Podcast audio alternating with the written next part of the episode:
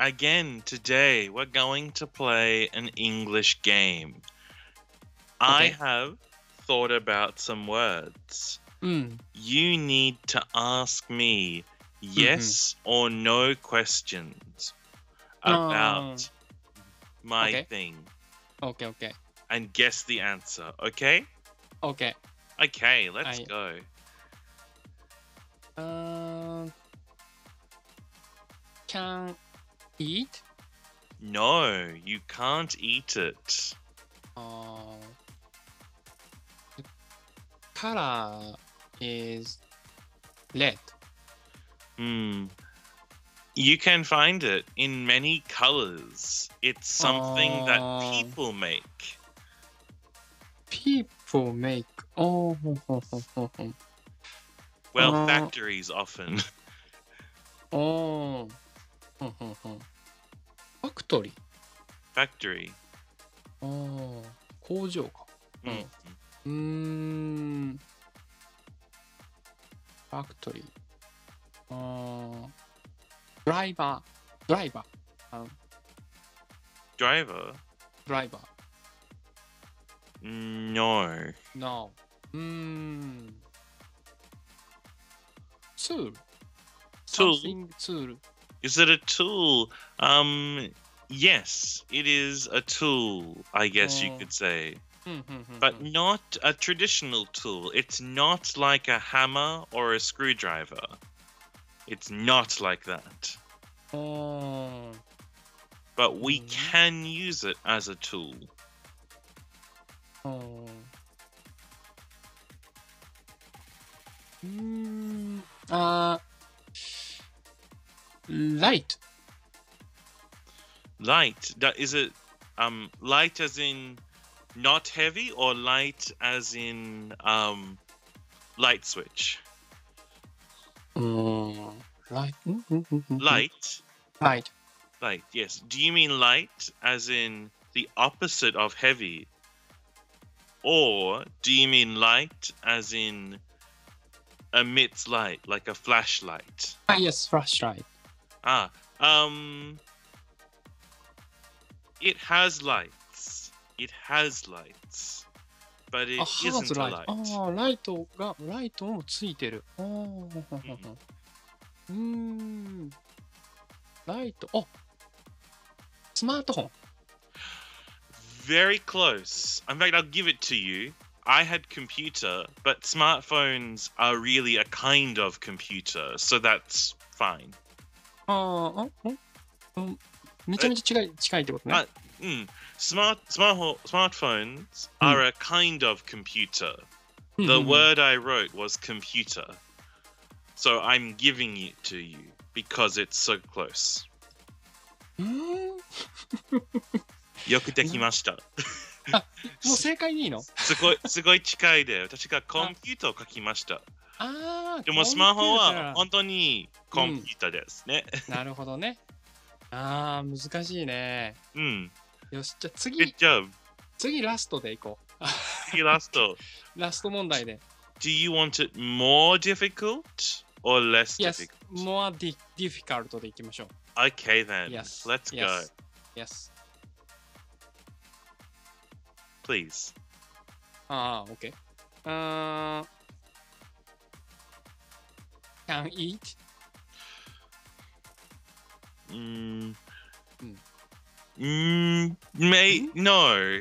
Probably no, not. may, may no. ん may no. いいえだけど、食べれなくもないってことなのか。食べないけど、no, no. No うん one on Earth has eaten it, but Yes. maybe it could be eaten. なるほど。う Mhm. ん。食べれ、た普通は食べないけど、食べる人もいる。うーん。ね OK? たた食べ食べる人がいないいない、ねで。す。でも食べる可能性があるかもしれん。そういうことね。日本語。ごめんね、もう日本語出しちゃった。出させちゃった。あすいません sorry オッケーオッケー。あーあーうんじゃあ色かな。カラー ?What color、うん mm. Uh, is white. It can be many colors, but oh. maybe your imagination yeah. will think green. Oh, oh,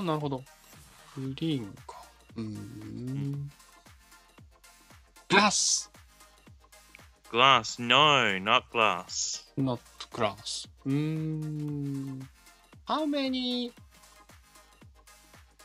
tool use? Uh, how many tools? How many tools? Uh, usually, uh, sometimes, uh, more. I don't. Tools. Tools. I- Um, I don't understand the question. How many tools? Uh, how many use this? Uh, Zero. Zero. Zero. Oh? Possibly negative amounts.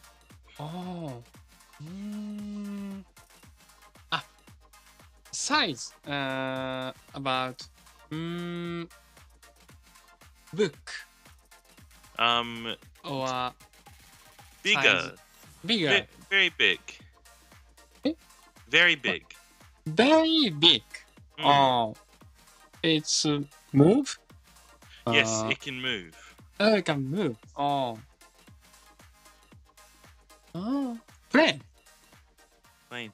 Um, it can fly, but it is not a plane. Oh, 더블 It is not a ve- uh, It is. It is an animal, not a vehicle. ー。うんうんうん。It あれ is an animal, not a vehicle. It is not a helicopter. ああ、アニマル。Animal. ああ、オッケーオッケーオッケー。バード。No. え Much bigger. も、もうビーガー。Yes. えー、アニマルで飛ぶ飛ぶアニマルででかい Mm. うーんなんだろうなちょっと待てよん It's, it can fly? Yes, it can That- fly. うせよ。飛ぶ。んなんだろう。Can I give you a bonus hint? Yes, bonus hint, please. Um, if you like RPGs, I know you know this word.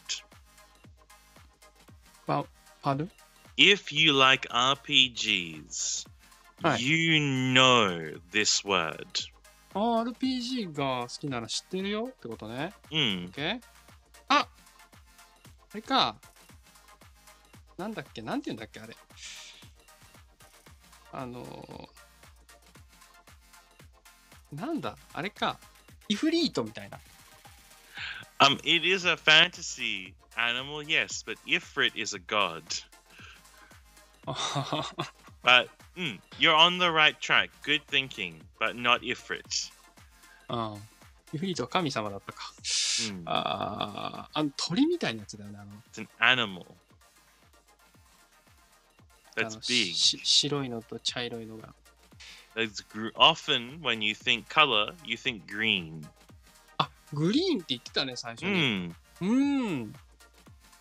グリーンで飛んで It can be other colors, but often green. ああ、まあまあまあ、オープングリーン。Mm. うん、other color about Yeah, it can be any color, but often blue and red and white. うん、Sometimes gold, オープングリーン。but often green. あー Maybe the the stereotype is green. あー、yes。Mm. グリーン。な RPG。Mm. ん RPG。うん Do you want one more hint? Yes, please. Fire. Fire! Fire! ドラゴン Yes. なるほどね。わかりました。ありがとうございます。You're welcome.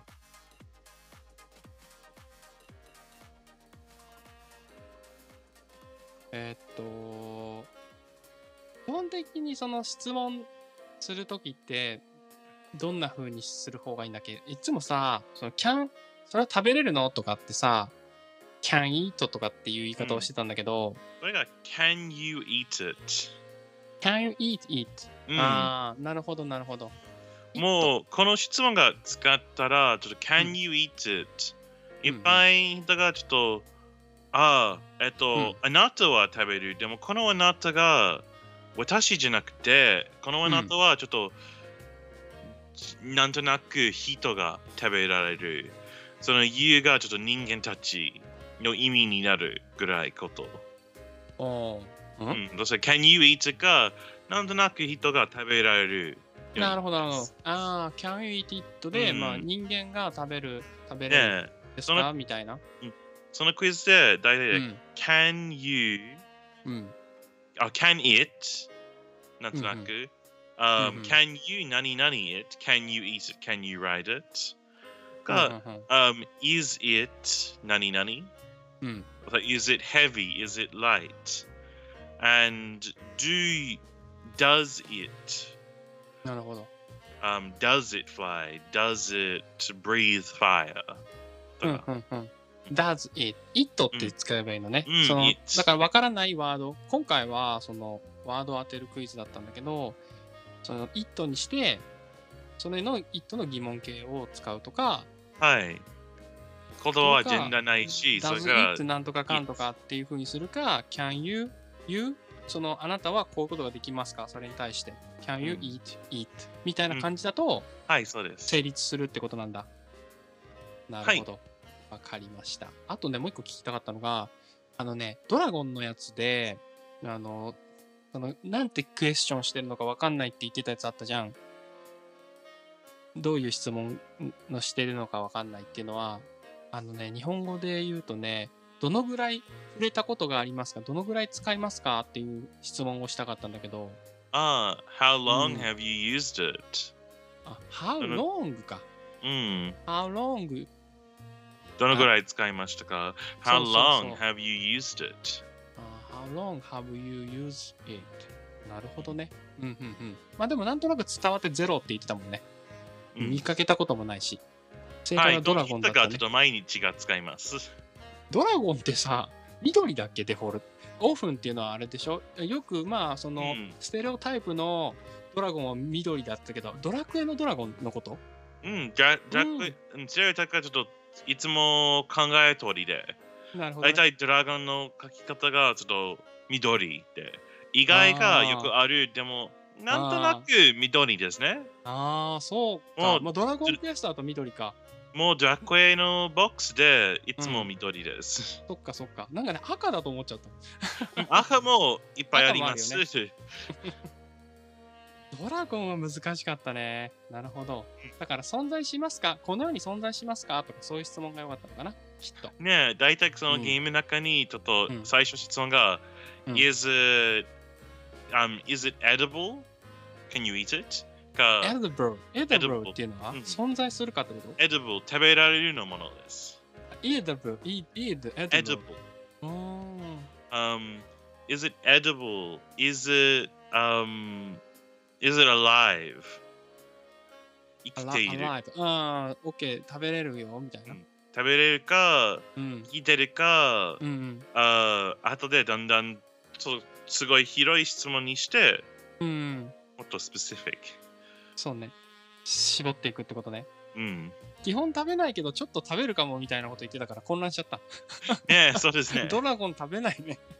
まあでもゲームの中ではフありえるかもァンタジー世界でドラゴン肉がある。あるね。そして、全然違うから言いたくないです。なるほどね。その人その時で、えっと、um, maybe you can eat it, but no one has、うん。と言いました。それぐらいと言いました。うんうんそれがちょっと大ヒントと思いました。うん。え、それどういう意味だ？えっと、大体食べれないけど、うん、大体ひ人間があ人が食べられ、人食べなかったけど、食べる可能性があるああ、言ってたね。という意味うんで、といった、それがちょっと多いすぎ、ちょっとももちろんファンタジーことまあ、ファンタジーとね意味。と思いました。確かになんかあるもんね。その道具っていうか、ドラゴン倒した後に出てくるってことでしょ？うん。うん。なるほど、わかりました。ありがとうございました。ありがとうございまし今日難しかった。ありがとうございました。それではまた明日。バイバイ。た。はい、また。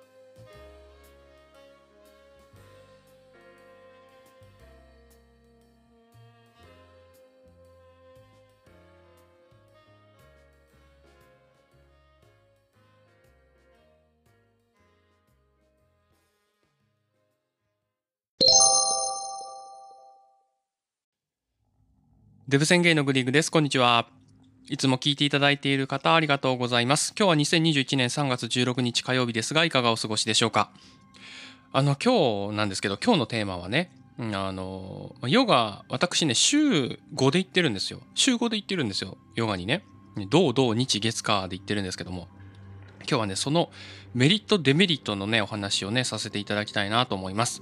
事前にね、お話しすると、まあこれ私の体験談ですので、本当に人によって全然違うと思いますし、あと若干うさんくさい話がいっぱい出てくると思いますので、ええー、みたいな、うん、怪しいみたいな、あそんな話が出てくるので、まあ、眉唾ものだと思って聞いていただければありがたいでございます。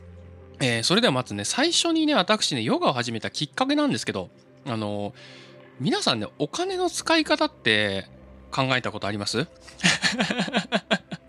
いきなり怪しいあの切り口から入りましたけどあの別になんか売ろうってわけじゃないんでねあの聞いてほしいんですけどもあのお金のね使い方についてね考えたことがあるんですよ。うん、どういうふうにね例えばあのハイブランドなバッグを買うとしましょうよ。うん、まあ私はハイブランドを買うよりはどっちかっていうとですねあのバッグに関してはですねあのプロダクト系が好きなんですよね。要はその職人が一個ずつ手作りでとか、まあ、そういうなんか革小物とかそういうものが好きなんですけどそういう話は置いといてね。例えば10万円するバッグを買ったとしましょうよ。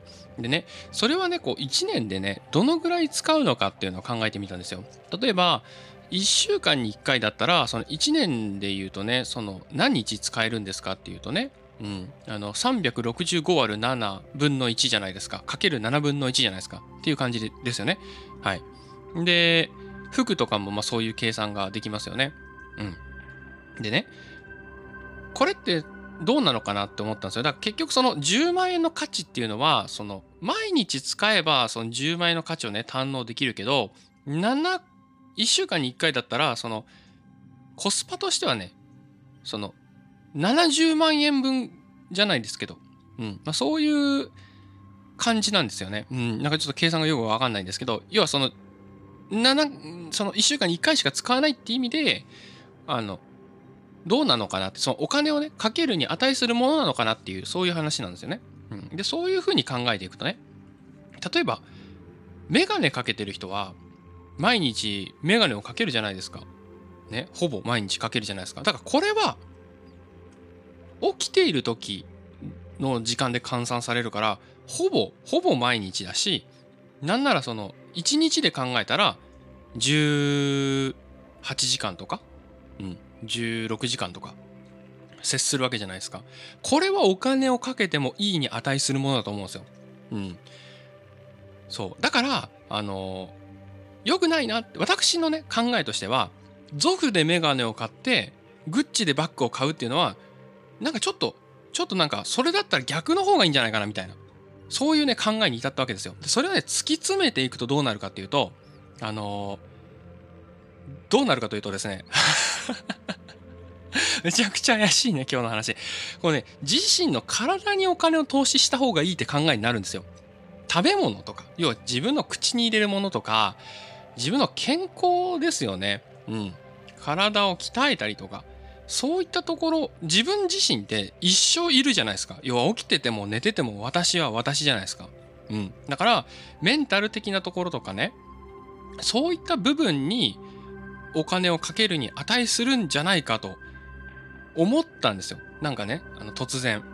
うん。突然思ったんですよ。い や、た多分突然じゃないんですけど、なんかの自己啓発に感化されただけだと思うんですけどね。うん。で、まあそういう結論に達したので、あ、じゃあヨガに行こうってなったんですよね。うん。まずそれがね、最初のきっかけですね。まあ最初、その、私がその、何ですかね、もったいないと思ってた節なんですよ。なんか何にも得られないもの。だから、物、お金を出したらなんか物が欲しいと思ってたんですけど、うん。なんか目に見えるものが欲しいと思ってたんですけど、そこの考え方が変わったところのタイミングで、まあ、ヨガを始めました。はい。だいぶ入りがやばい。やばいですよね。自覚あるんですけど、私、自分自身でね、ちゃんと話していて自覚はありますが、そんなきっかけで始めました。はい。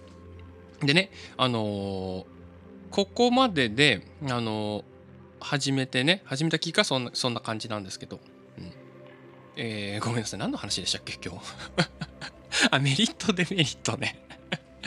この話いらないでしたね。うん、いらないでしたけど、まあ導入の話でございます。メリットね、メリットいきましょう。メリットなんですけど、あの、これは確実に言えるっていうのが私の中でありまして、肩こりがね、なくなりました。私結構肩こりね、ひどかったんですけど、うん、これはもうやっぱり血流ですよね。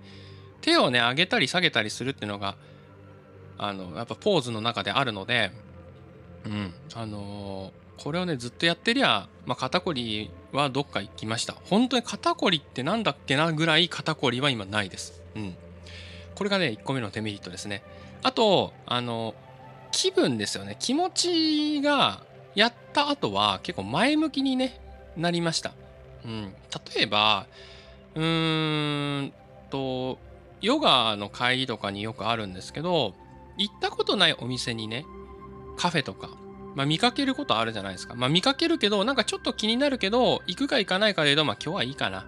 ちょっとなんか、早く帰りたいな。みたいなのが私多いんですよ。どっちかっていうと保守派なんですよ。あの、昔ね、ご飯、糖質とか取ってた時は、定食屋さん行くと、毎回同じメニュー頼んでました。毎回カキフライ。だってカキフライが美味しかったんだもん、そのお店。だから他の定食に挑戦しないタイプなんですよ。毎回、毎回カキフライ。だって怖いもん失敗するの、みたいな、そういうね、保守系だったんですよ。口に入れるもの保守系だったんですけど、まあ、そのカフェの流れも一緒で別に、あ、なんかいつも行ってる近場のカフェでいいや、みたいな、まあ、そんな感じになっちゃってたんですけど、ヨガを行くとね、ちょっとなんかその、なんかやってみようって気になるんですよ。なぜかね。うん、だから新しい、こう、いつも左に曲がってるけど、右に行ってみようかなみたいなそんなね気持ちにさせてくれるっていうのがありますまあそれをきっかけにだからこの多分ね音声配信とかもそうだと思うんですけどうん やってみようかなみたいなあなんかとりあえずやってみようかなみたいななんかこうさあの、いやまずかったらどうしようとかさ悪いイメージが先行しちゃうじゃないですかどうしても新しいことやるときってうんだからなんかねそういうのをちょっと乗り越えていけるような勇気をもらえるような気がします。すごいうさんくさんですけど、そんな話ですね。はい。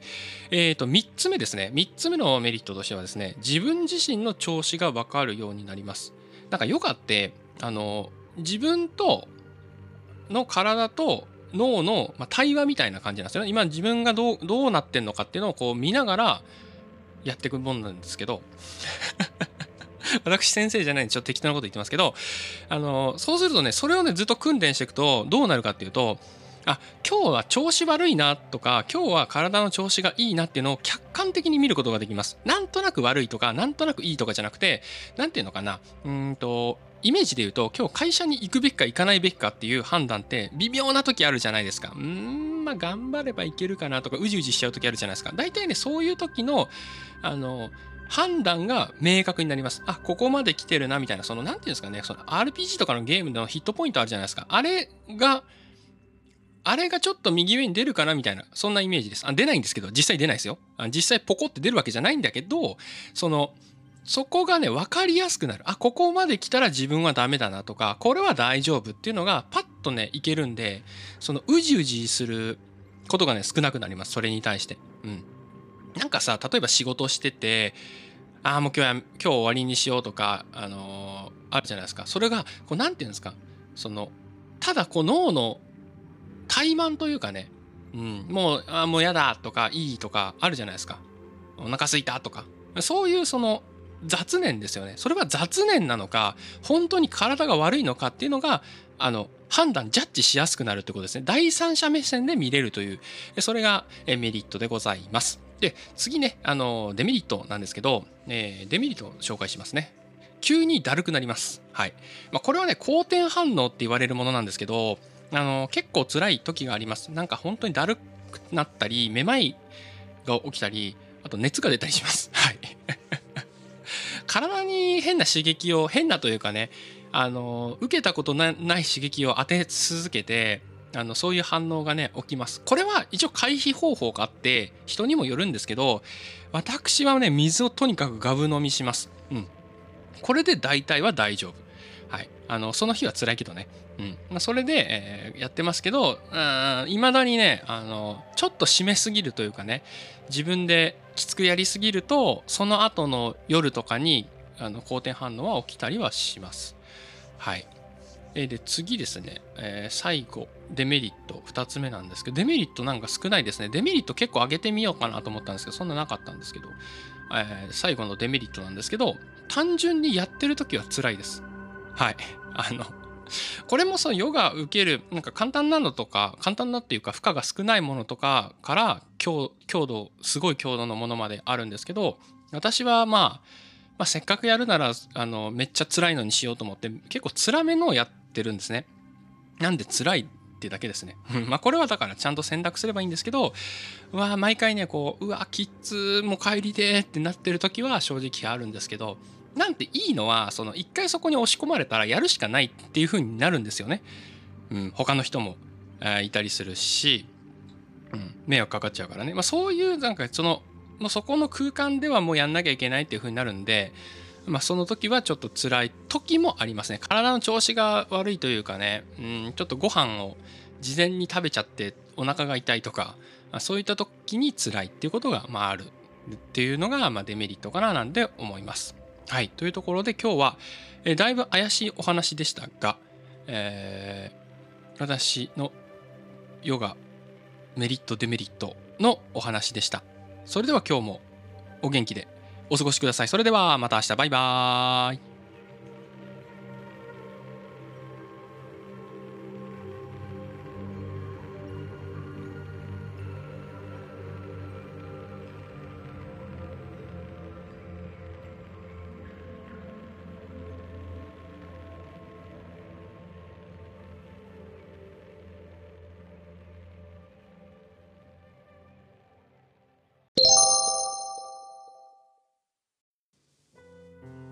デブ宣言のグリーグです。こんにちは。いつも聞いていただいている方ありがとうございます。えー、今日のテーマはね、ちょっと胸クソが良くない。胸クソが良くない話でございますので、その下ネタとかではないんですけどね。はい。あのー、センシティブな話になるかもしれないので、ご注意ください。私がえー、今日のテーマね、ピアノと母親っていうタイトルでやってると思うんですけど、私ね、ピアノをね、1年生、小学校の1年生から6年生までやってたんですよ。うん、で、まあ、きっかけはなんかそのピアノ教室にその体験で入って、まあ、そのままね、その、通うみたいな、地元のピアノ教室になんか通うみたいな感じになったと思うんですけども、これがね、本当に地獄でしたね。私、本当に嫌いだったんですよ。うん。まあ、何が嫌いかってね、あの、まあ、今となってはですけど、まあ、ほぼ虐待ですよね。親がね、ピアノをやってたんですよ、大学ぐらいまでね。うん、お母さんが。うん、なので、まあ、毎日ですね、1時間ぐらいのま練習をしなきゃいけないっていうのと、あとですね、うんまあ、姿勢とか、その弾き方とかもね、ピアノの弾き方とかあるんですけど、まあ、そういうのがね、間違ってるとですね、まあ、すぐ、焦点されてましたね。焦点、どのぐらいの焦点かっていうと、ピアノに座ってたら、ピアノから転げ落ちちゃうぐらいの焦点ですね。うーん。まあ、そんなのを受けて育っておりました。はい。えー、なんで、まあ、ミスタッチとか、そういうのとかも、まあ、厳しかったですね。うん。そういうね、あの、母親だったんですよ。実はね。これはちょっとね、言う、言うのがね、ちょっとはばかられてずっと言わなかったんですけども、そんなのがあって。で、小学1年、2年、3年、まあ、特に本当に前半がひどかったですね。その小学生の低学年というのはですね、親に逆らえないですからね、その逆らえるような知識もないんですよね。どうしたらいいのかわかんないから、その現状をね、受け入れるしかないっていうね、そんな状態が続いてたんですよ。まあ、ただですね、あの、私幸いではないんですけど、あの、小学5年生の時にですね、お父さんがね、うつ病になるんですよ。うん。なので、まあ、その、それどころじゃなくなったっていうのがまあ正しいんですけどね、母親の方が。私に構ってられなくなったっていうのもあって、少しずつですね、そこの干渉が減ってきたところで、で、私も6年生ですよ。小学6年生でね、少し賢くなったところで、まあ、ピアノをね、やめることができたんですよ。うん、まあその時はね、親に対するその、やり方？接客じゃないですけど、対親に対するね、話し方もだいぶ変わってて、ピアノやめたいって言ったらね、絶対あの快く思わないからこう中学になってねこういう高校に行きたくて勉強したいから勉強に集中したいから、まあ、ピアノをやめたいみたいなねちゃんと頭を働かせてね言えるような子供になってましたよその頃は。成長してね。うんだからこれもだから要は知恵ですよねどういう風な言い回しをすればね本当はただねピアノなんかやめたかっただけなんですけどはい。えー、まあそんな風に言えるぐらいまではね、頭も賢くなって というところでございますけども。うん、なのでね、私ね、その、小学校6年生でようやく解放されたんですけどね、ピアノ大嫌いだったんですよね。うん、ピアノ大嫌いというか、だから音楽全般にそのトラウマがあって、嫌いだったっていうのがあってね、ずっとやらなかったんですけど大学でたまたま音楽サークルに入ることにもなったり、まあ、今そのポッドキャストとか、えー、させていただいてね、まあ、その若干ですけどその DTM とかもかじってみたりしてねあのー、また鍵盤に触れる機会が出てきたことにね実は驚いてますよね自分で あんなに嫌いだったのに嫌いっていうかね嫌いではないんですね。本当は多分好きなんだと思うんですけど、その、その当時の虐待の思い出がフラッシュバックするので、うん、怖いんですよね、多分ね。そういうのがきっとあるんでしょうけど。うん、そういうのもあって。はい。というところなんですけど、ね、そういうこれねあの別に正当化してするわけでもないんだけどそれはその嫌な思い出は嫌だとして今は思ってるんだけど、まあ、そういう経験もなかったらね、まあ、知識も、まあ、どの程度ついたかわかんないですけどうんあのー、そういうなんかさなんていうの？どうのとかさどうってわかることはないわけじゃないですか。そういう練習をねしてなければ。うんまあ、そういうふうに考えるとまあ、ありがたいとまでは言わないけども、やっててよかったのかななんて。まあ、今では、今となってはね、そんな風に、そのね、楽しめるようになりましたよね。大人になって。はい。えー、というところで、ピアノと母親のお話でした。今日は暗くて申し訳ございません。それではまた明日バイバーイ。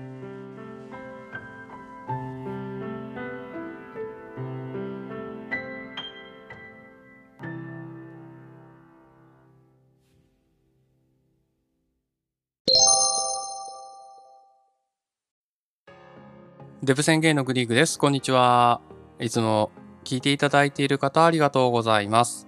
えー、今日は木曜日になっていると思います。木曜日に出していると思います。まあ実際はちょっとあの収録日と、えー、違うんですけども、よろしくお願いします。今日はね、あのー、何、特にテーマっていうテーマでもないんですけどね、ゆる、ゆるく雑談をね、させていただこうかななんて思います。よろしくお願いします。あの、私、ポッドキャストをね、ポッドキャストでもないんですけど、音声配信を始めて半年ぐらい経つんですけども、いろいろやっていて、ポッドキャストで音声配信をする前に事前にやらないようにしていることっていうのが2つありますので、それについてね、お話ししようかななんて思います。よろしくお願いします。大した話じゃないんですよ、本当に。ももったいぶる必要もないんですけど、1つ目は、コーヒーをね、飲まないようにしてます。コーヒー。私ね、コーヒーよく飲むんですけど、家でのね、コーヒーはね、特にね、飲まないようにしてるんですよ。なんでかっていうとね、あの、口がね、くちゃくちゃするからです。はい。あの、あき綺麗な話じゃないんですけど、唾がね、あの唾液がね、多くなっちゃって、なんか、喋るとね、くちゃくちゃするんですよ。で、その音を、あの、マイクが拾っちゃうんですよね。うん。これはスマートフォンで収録している人とかは、そんなに気にならないかもしれない。なんかやっぱうまいことなってるんですよ。あの、スタンド FM の収録って、かなり綺麗に撮れると思うんですよね。うん。だからそのノイズ、綺麗に撮れるっていうのは、その中でね、その処理がされていって、あとマイクもその高性能というか、スマートフォンのマイクってさ、もともと電話するためのものじゃないですか。だからその、声を聞き取るための要素だけこう、うまいこと抜き出してくれてるんだよね、きっと。うん。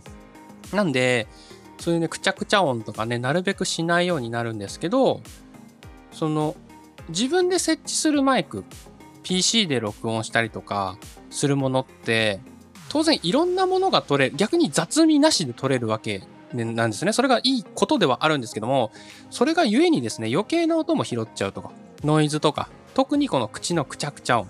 これも、まあ、よく拾ってくれるわけですよ。だからそこがね、あの、結構目立ったりもしますよね。なんで、あの、コーヒーを飲まないようにしてます。私ね、よく家で飲むコーヒーがバターコーヒーっつって、バターをね、入れるんですよ。バターと、えー、あと MCT オイル、えー、これを入れて、あとですね、オーツミルクですね。あの、麦のミルクなんですけど、まあ、これを入れて飲むんですけど、結構粘度が高いんですよ。要はねっちょねっちょしてるんですよね。で、ねっちょねっちょした飲み物を飲むと、口の中ってねっちょねっちょするじゃないですか。これね、水でゆすげばいいじゃんっていうね、話でもなくて結構残るんですよ。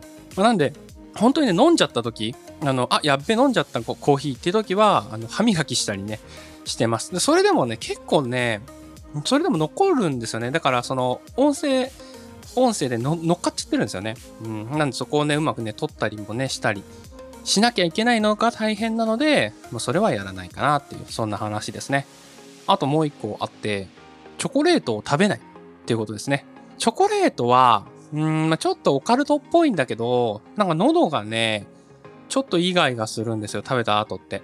うん。なんか喉の調子が悪くなるっていうかなんかちょっと出しにくくなる気がしていて、食べないようにしてます。なんか、なんかのテレビで見たんですけど、ウィーンの合唱団っているじゃないですか、子供のね。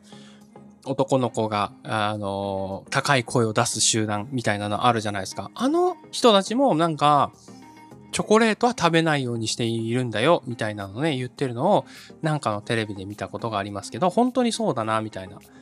うん。そんな気がしますが、私ね、今日のね、この収録ね、思いっくそコーヒーとね、チョコレート食べました、実は。だからやっちゃいけないことをやっておりますが、まあ、たまには、うん、こういうのもいいかな、なんて思いました。その、あ、やっちゃいけないことやっちまったと思ったから、この収録を思いついたんですけど、そもそもね、はい、えー、というところで、今日は本当にグダグダでございました。多分ね、あのノイズとかはね、撮ってるんで、そんなに気にならないようにはしますので、大丈夫かなとは思いますけど、えー、今日もお元気でお過ごしください。それでは、また明日、バイバーイ。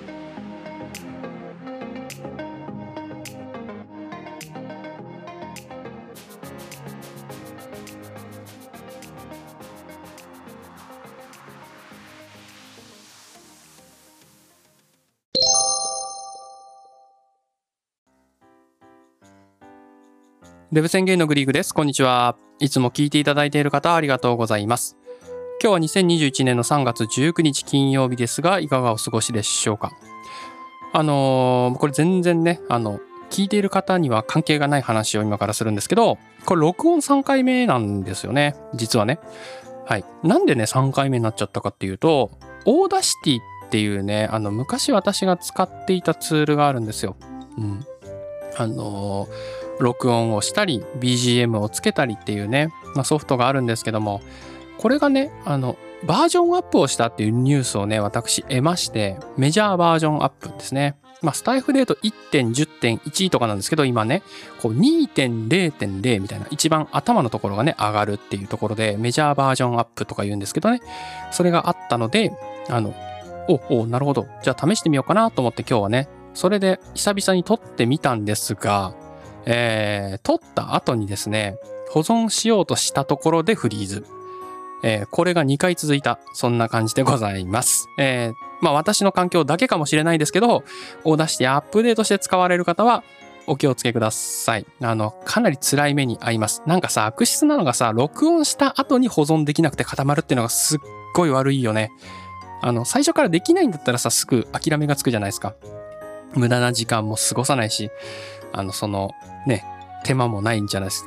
手間もないじゃないですか。なんで、私、その、今、同じエピソードを2回話した後に今話しております。あ、今これは違うツールを使っておるんですけどもね。はい。そんなところでよろしくお願いします。今日のテーマなんですけど、えっと、同じミスをね、何回もしてしまったっていうお話をします。なんかね、先ほどの話とつながる、ちょうどつながるようなね、前説でよかったかなと思うんですけど、はい。あの、歯医者さんの話をね、えー、させていただこうかなと思います。私ね、あの、歯医者さんですっごい遅刻しちゃうんですよね。うん。なんか今シーズン入ってからなんですけどね。まあ、初日から遅刻15分ぐらい。えっと、2回目は電話がかかってきました。あの、忘れてたんでね。電話がかかってきて、その電話がかかった直後に伺ったので、15分遅刻。えー、3回目は、すっぽかし。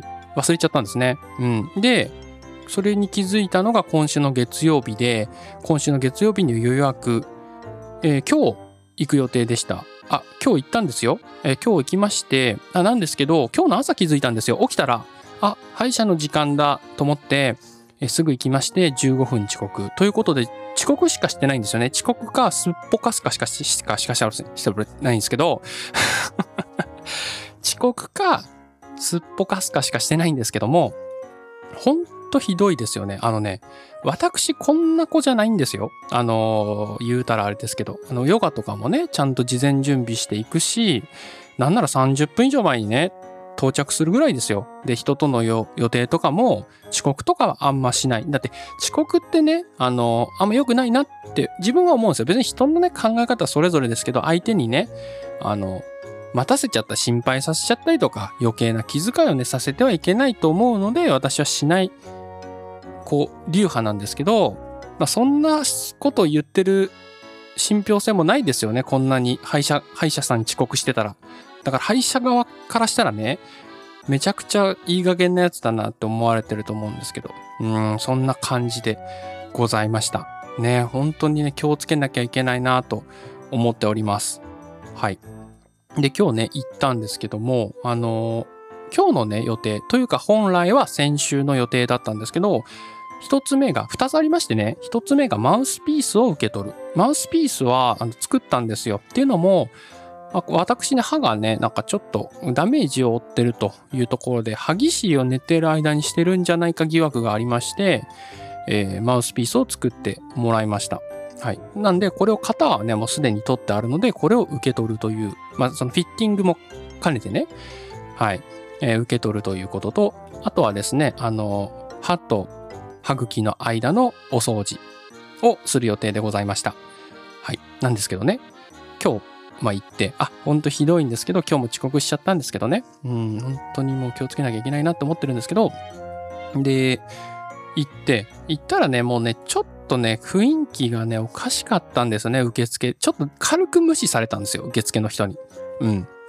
私、私、診察券出したんですけど、あの、若干無視されまして、ん？なんかちょっと怪しいな。まあ、こっちが悪いんだけどね。いや、全面的に私が悪い。これはもう間違いないんですけど、うんと思ってね、保険証とか出してもね、なんかすぐ取ってくれないんですよ。すぐ取ってくれないで、なんか横で作業して、あ、見た、来たの？みたいな、まあ、そんな感じでね、えー、受付でやられて。で、まあ待ってたんですけどね、なんか意外と待たされるんですよ。まあでも私も遅れてるし、まあいいかな、みたいな待ってたらね、なんか名前呼ばれて。案内されたところがね、なんかいつも施術するようなスペースじゃなくて、なんか簡易スペースみたいなところに案内されたんですよ。うん。なんかおかしいなと思ってたら、うんと、はい、これマウスピースです。みたいなね。で、フィッティングをしてもらって。はい。で、あの、その後、看護師さん、歯科の女子さんが言ったのは、はい、今日はこれで終わりです。みたいな感じで言われて、あれ？と思って今日掃除はないんでしたっけ？みたいな話をしたらね、あの、今日はあの、ありませんよ、みたいな。うん。そんな感じをされました。はい。もうこれで悟ったんですけど、あの、ま次はちゃんと来いよと。あの、舐めてんじゃねえぞと。はい。今日はあの、予約を入れておりませんと言われましてね。あの、その、麻酔とかのね、その、掃除の予約は入れておりませんので、次回来てくださいって言われたんですよ。その言い方がね、めちゃくちゃ怖くって、普通だったら私ね、あいやいやいや、そんな、先週の予定を今日繰り越したんだから、あの、マウスピースの受け取りと掃除もしてくださいよって言おうと思ったんですけど、あまりに言い方が怖かったので、お察しして、察したんですよ、そこで全てを。なめんなよってことだなと思ってこれは。だから何も言い返さずに今日帰ってきました。はい。というところで、明日は、違う違う、明日じゃないけど、予約したのはね、またちょっと空いちゃうんですけど、忘れないように、遅刻しないように、歯医者さんに行きたいと思います。それでは、今日も元気でいい一日をお過ごしください。それではまた明日。バイバーイ。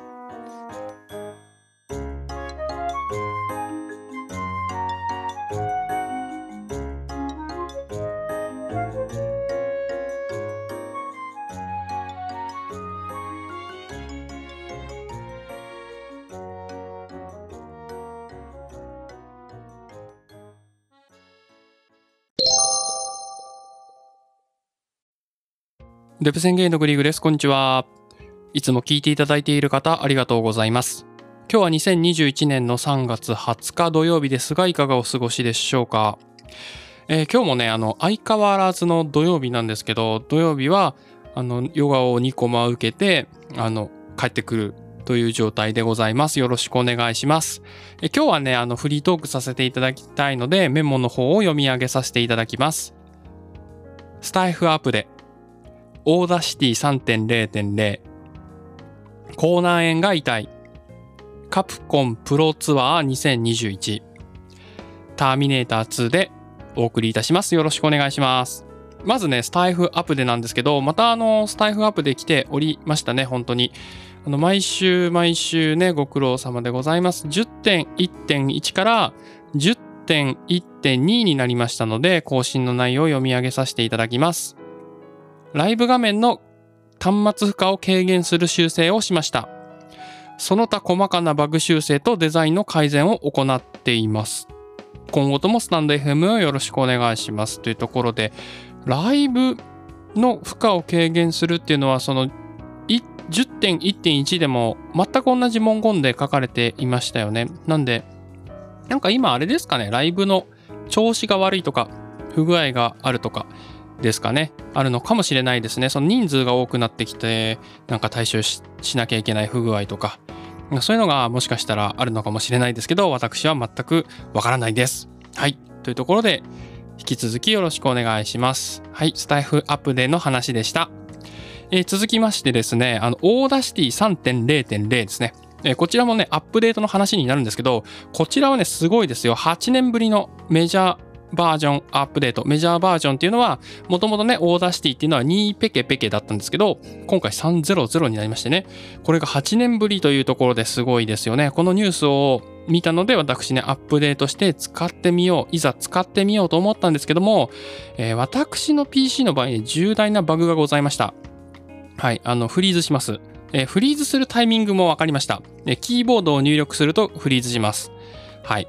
えー、なので、まあ、全部マウスでこなすか、てかそれしかないですね。全部マウスでこなすしかないです。えっと、サイトにはですね、サイトというかその公式なサイトではないんですけども、なんか言語設定を英語にするとかしたら治りましたよみたいな記事も見かけたんですけども、私の方は改善せずですね、キーボードを打つと必ず固まります。はい。というところで、ちょっとね、厳しいアップデートになってしまいましたね。本当に。うん、なんか、多分ね、全 PC がそうなるとは思えないんですよね。本当にそしたら、すごい書き込みとか、ニュースというかさ、すぐこう、対処犯が出るはずなので、特定の PC なんだとは思うんですけどもね。はい。ちょっと痛い感じでございました。はい。あの、なんで使われる方はね、うん、ちょっと待った方がいいのかもしれないなと思います。はい。それかマウスで全部さばくっていう。え無理ですね。多分マウスで全部さばくのはほ。ほぼほぼ無理だと思うんですけども、まあ、そういった回避法が必要でございます。というところで Audacity 3.0.0のお話でした。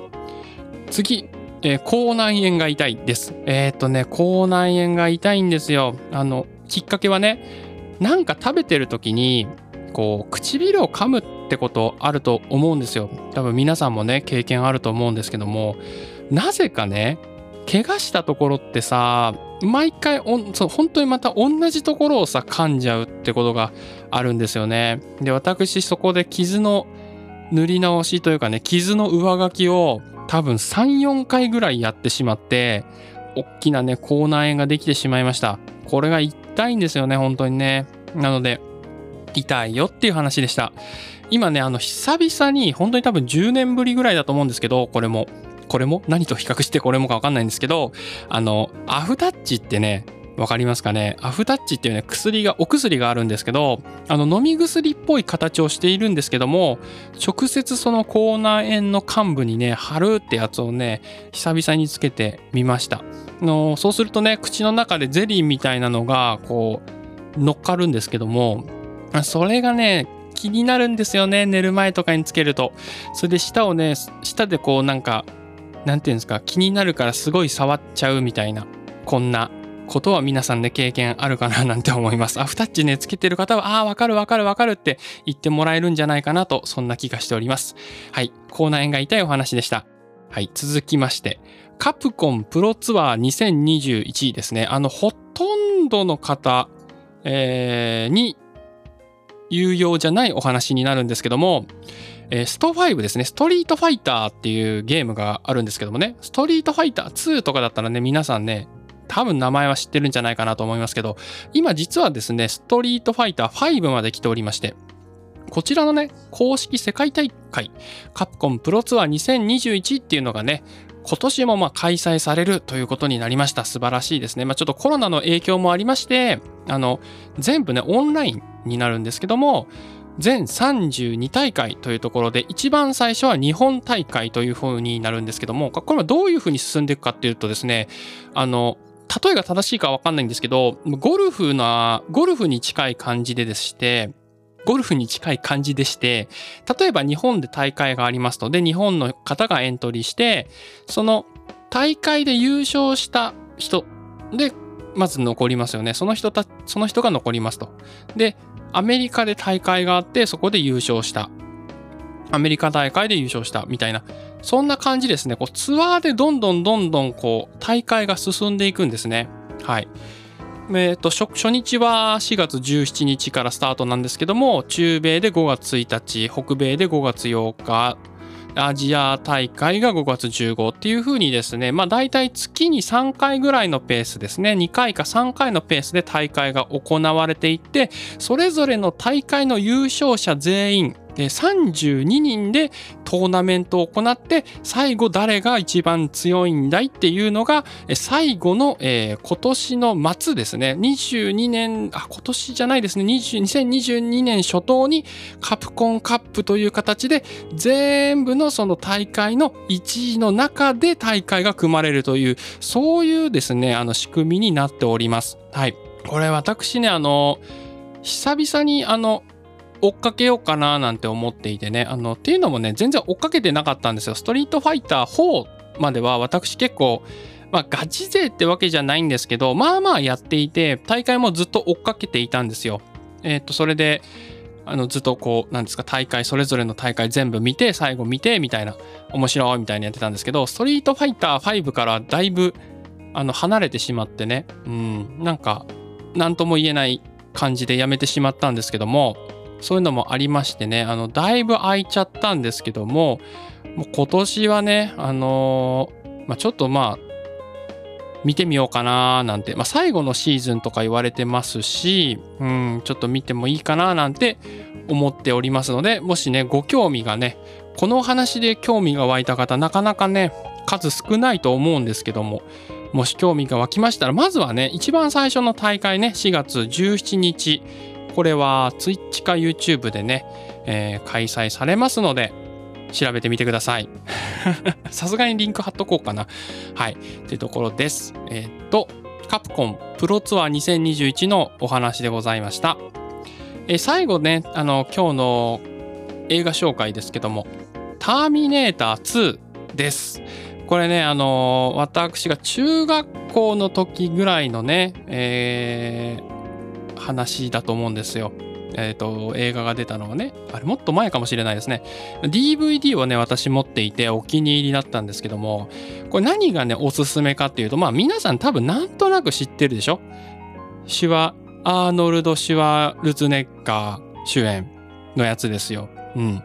でね、この世代のね、面白いところっていうのがね、一個ありまして、今の映画ってさ、大体 CG じゃないですか。要はすごいその現実には起こらないことをその CG で表現するっていうのが主流ですよね。ま、アバターあたりからね全部 CG なんていうところでもう今となっては当たり前みたいなねそんな技術ですけどもこの「ターミネーター2」はね唯一その CG じゃないんですよ。要は CG 前みたいな。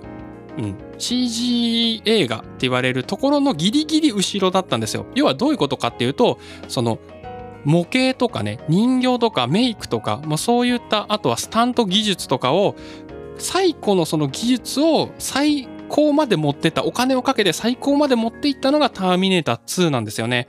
いろんなところで要はその監督のね解説っていうのがあって私全部ね見て多分56回は見たんですけどもいろんなところでシュワちゃんじゃない人がいっぱい出てるんですよ。なんでシュワちゃんえっ、ー、とね例えばこうバイクで追っかけてるシーンとかのカットとかをこうねちゃんと止めながら見ていくと確実にシュワちゃんじゃないおじさんが乗ってたりするんですよ。ちょっと太ったおじさんとかね。うん。なんかちょっとなんか背が高いおじさんとかが乗ってたり、うん、そういうのをね見るのがねすごい面白いんですよね。ワイヤーのちょっと線をがなんか若干見えそうだったりとか、うん、なんかそういう風な、そのアナログでこうこれはこういうふうに撮影したんだよとかそういう裏話がやっぱいっぱいそういうことをすると出てくるじゃないですか。それがねあの私は非常に面白くって、どっちかっていうとその映画っていうよりも解説動画ですよね。ジェームズ・キャメロンですよね、確か。の解説動画をね、めちゃくちゃ見たっていう記憶があっておすすめです。まあ今見ると、あ、なんかちょっと、なんか人形っぽいなとか、ジオラマっぽいなっていうのがあるんですけど、まあその当時のその、あの、何ですかね、そういうのも踏まえてみると非常に楽しめるんじゃないかなと思います。はい。というところで、それでは今日はね、こんなところでございます。それでは、今日もお元気にお過ごしください。それではまた明日。バイバーイ。